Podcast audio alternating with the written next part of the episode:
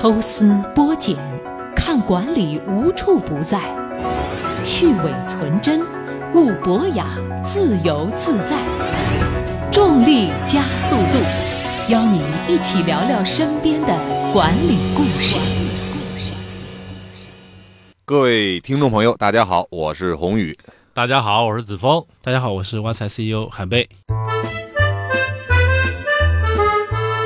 李志国，一个不忘初心的连续创业者。宏宇直接把自己派入外企二十年，目前正在开始人生下半场的年轻人。子峰，秉承物竞天择、适者生存的践行者。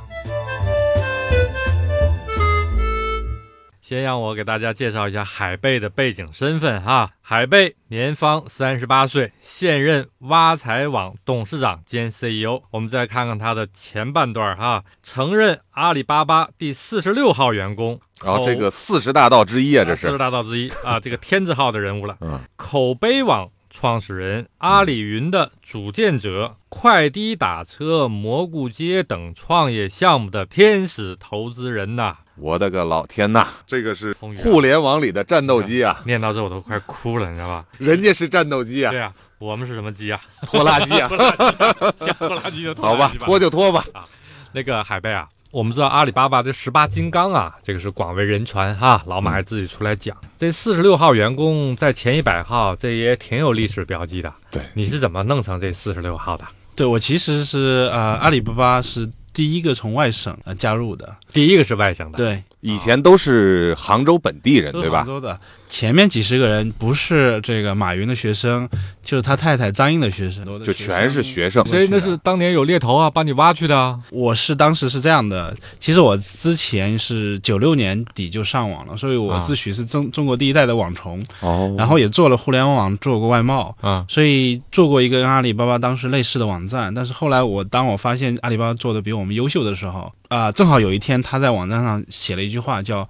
If not you, who? If not now, when? 然后翻译过来就是此时此刻非你莫属。嗯，那么我就毫不犹豫的投了个简历，确实就觉得阿里巴巴那个感觉很好，因为那个网站最早让我觉得就是一个，它是一个英文版嘛。但其实你们当时有点像竞争对手似的，你也在做类似的事情。对啊，对我做了一个类似的，但是后来发现阿里巴巴远比我做的优秀。哎，这不对啊，这要搁我。偷两招就回去把它颠覆了嘛，对吧？对呀，咱咱咱想办法怎么灭了它。那你怎么想起来去投诚了呢？呃，可能跟我当时其实只有二十出头有关系，因为我那时候只有二十一二岁，我其实根本不知道下一步怎么走。你知道那时候差不多呃九八九九年的时候，互联网其实已经有点热了，大家都喜欢屁股后面跟一个 .com，互联网泡沫还没有破裂，嗯，所以那时候张朝阳已经开始提这个眼球注意力经济啊，注意力经济啊。我们把注意力做起来了以后，后来不知道怎么盈利。其实促使我投这个简历有很多因素。第一个，我发现阿里巴巴做的远比我专业。第二个呢，其实我当时写了一个几千字的一个建议，因为我做一个同行嘛，我说你们应该这么干，你们这么干，我写了洋洋洒这当时是想把这个当成一个建议，还是当成一个投名状啊？其实没有想那么多，当时就拍砖了哈。对，就是拍砖啊啊，写了一个东西就过去了。结果让我惊讶的是，他们给我回了信，而且。不只是一个客套话，他给我回了一个很长的信，就就跟我解释说你的观点，我们哪些哪些在做了，哪些未来想做，哪些他可能认为不靠谱的，他都回复我了，所以让我还是蛮惊讶的。反倒是交的相谈甚欢，对吧？第三点呢，就是几乎是在同期，那时候马云当时是基本上不接受外界的媒体采访，嗯嗯，要接受只是接受海外媒体的采访，因为那时候他们做的是国际站嘛，嗯。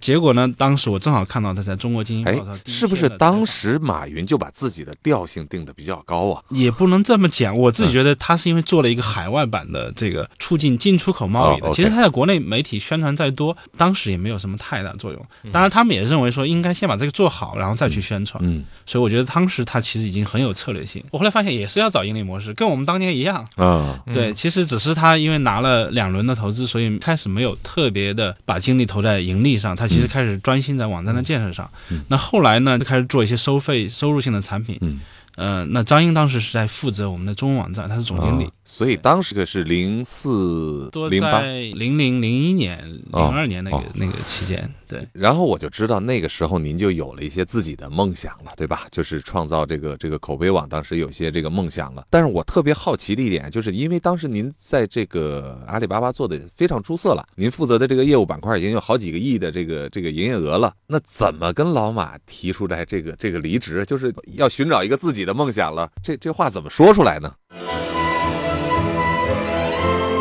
重力加速度，邀你一起聊聊身边的管理故事。管理故事。对，后来出去创创办口碑网是零四年，那时候呢，其实是我们做的那个产品叫诚心通，其实已经有两三亿的收入了。嗯我当时在想，因为我的背景是属于几乎每年左右就要搬一次家，到处找房子，发现很房子很难找。那时候中介也没什么服务，嗯，所以后来我就觉得，哎，阿里巴巴我做了五年，嗯其实学到了很多东西。当时从不知道一个网站能做的这么优秀，嗯包括甚至能不能找到盈利模式，嗯其实我见识了很多。我觉得阿里巴巴加入这个五年对我是人生是改变非常大的。嗯那后来我就觉得，哎，阿里巴巴的这些成功经验能不能复制到这个，比如说生活服务的这个领域？嗯我们让大家能够找房子更方便一些，嗯找餐馆更方便一些。所以在零四年的时候，我那个念头想了相当一一一阵子，就是我觉得这个事情可以做。所以这个心中这个万马奔腾啊，这个心灵这个各种激荡。对，所以我当时特别纠结。所以一方面呢，想去创业，因为我仔细想了一下说，如果过两年我不去做这个事情，我一定会后悔。但阿里巴巴的确，它这个企业内部也感觉非常不错，自己自己发展的这个上升空间也非常不错。对，是，所以就处于那个纠结期，我真正犹犹豫了几个月。那有一次触发的事件是，啊、突然有一天早上大概五六点钟，自然醒了，嗯就脑子里面就觉得在想这些事儿了。就不知道怎么着就忽然醒了。对对对，然后就打开电脑就开始上网，就是这时候突然那时候我们在用的是我们交流交流工具，那时候不是 QQ，嗯。是雅虎通，嗯。啊，所以后来我的雅虎通突然就蹦出来一个窗口，然后我仔细看呢是马云发过来一条消息，就他五六点钟给你发了一条信，息。他说他刚到美国，那那时候起淘宝已经刚刚创立，零三年创立的，嗯那他就说这个淘宝的网站访问比较慢，那嗯是怎么回事？你你你了解一下。然后我就马上就给淘宝的同事打了个电话提醒一下，我说你们去查查看。嗯，那这个任务完成以后呢，因为我当时正在想这事儿，嗯，所以呢正好跟马云有一个亲密的对话机会？就一不做二不休了。我就我就跟他这个讲，我说我说马总，我有点想出去闯一闯了。这我就特别关心老马怎么反应啊。在这种，你看，我们替老马想一下，手下一队得力干将，对啊四十大盗之一啊。统领着一条产品线。诚信通已经做两三个亿了，然后呢，这是一个我外府招进来的，认为是个特有前途第一的第一号人。人啊，然后你跟我说你要创业了，那你有想过老马什么心情吗？对我其实也不算什么合伙人了，就是啊、呃加入阿里巴巴比较早，确实在阿里巴巴跟着马云，我觉得马云是一个很有梦想的人，嗯所以学到了很多东西。所以我跟他讲话的时候，这个也是小心翼翼的。嗯然后，但是我当时把这个提出来以后呢，嗯嗯、他第一个反应就是说：“你告诉我你现在今年多大了？”然后我说：“我嗯二十七了。”他说：“你二十七了，你得再干满两年。”他说：“你锻炼好、哦是吧？你再出去创业。嗯但是当时第一呢，我确实仔细想过，我说嗯我再过两年，生活服务的这个领域嗯机会就错过了。你可以去看后来那个，差不多大众点评是零三年成立的，嗯五八赶集都属于零五年左右成立的。啊，正好就是那个时间段对对，所以我觉得，如果我当时再等两年，这个行业机会就没有了。哦我可能积累了更多经验，但是这个行业的机会错过了。但其实从老马的出发点，其实也是挺为你着想的。对，他就觉得今天在阿里巴巴一定学到很多东西，而且他是对阿里非常有自信，因为他觉得阿里巴巴未来一定是一个很伟大的公司。其实我也能感受到，嗯，但是我就觉得错过了这个机会。第二个原因就是说，一旦把这话讲出去，这水就泼出去了。就就所以后来我就索性，我第二天就找到直接上司，我就开始提这个。哎，但是我你说到这个直接上司，我就觉得有意思了。您的直接上司是张英，我知道您创立口碑网的第一笔投资是张英投的。因为有这个在于，因为张英可是马云的这个太太啊。然后呢，你从他这儿这个从曹营出来了，完了太太又给了盘缠，这事儿是怎么来的呢？是坊间有很多传言啊，嗯我也想就借这个机会好好讲一下，就是其实当时在阿里的时候，我觉得张英其实是很多不了解他，因为他在很少接受媒体采访。是的，但是他其实一路过来，他从这个当时马云上北京，到最后回杭州创业做阿里巴巴，他就一路跟马云就一起创业的，他是合伙人，所以后来他在阿里巴巴其实也负责了一个中文网站的一个。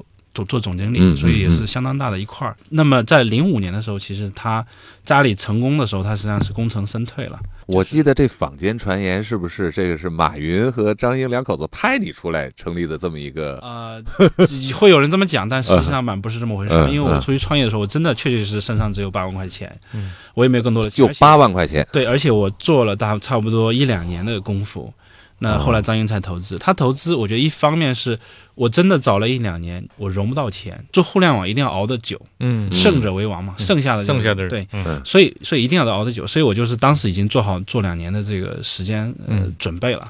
那么在这两年中，但是确实见过很多投资人，投资人都觉得你这个项目太早期了嗯啊，不靠谱，这个没有到我们的这个基准线，就基准线至少要五十万美金起，是吧？啊，或者说八十万美金起。那所以坚持了一两年以后，这个张英才投了。对我第一方面是我们不好融资，第二呢就是这个，这也是我后来愿意去做天使投资，帮更多的人的原因，因为我觉得融资太难了。那张英为什么后来投？等于张英是做了你的天，使因，为他这个第一了解我，呃，还有一个很关键的原因，其实他当时零五年已经从阿里退出来了，嗯啊，阿里已经比较成功了，所以他就退退退出来相夫教子。我觉得是他是，然后就过来跟我们聊，就是正好我那时候在小区里面，他可能又找到了我们当年在湖畔花园那种感觉。所以这个后来你们也是，我听说后来也租用了这个湖畔花园的这个办公室，是吧？对，就是就是你创业的地方和这个阿里巴巴创业的地方对，后来是一样的。他对考察我们以后，他就觉得哎这个项目不错，他就愿意给我们支持。嗯，那么拿到了他的钱以后呢，我就提了一个要求，我说嗯能不能、呃让湖畔花园站我们用用，我想再哦，回忆一下当年创业的那种感觉。其实每一个梦想升起的地方，后面都有一个不一样的故事。听众朋友，欢迎跟我们节目互动。新浪微博搜索“央广重力加速度”，微信搜索 “j i a s u d u”，一二三四五加速度的汉语拼音全拼加上阿拉伯数字一二三四五，就能和我们互动了。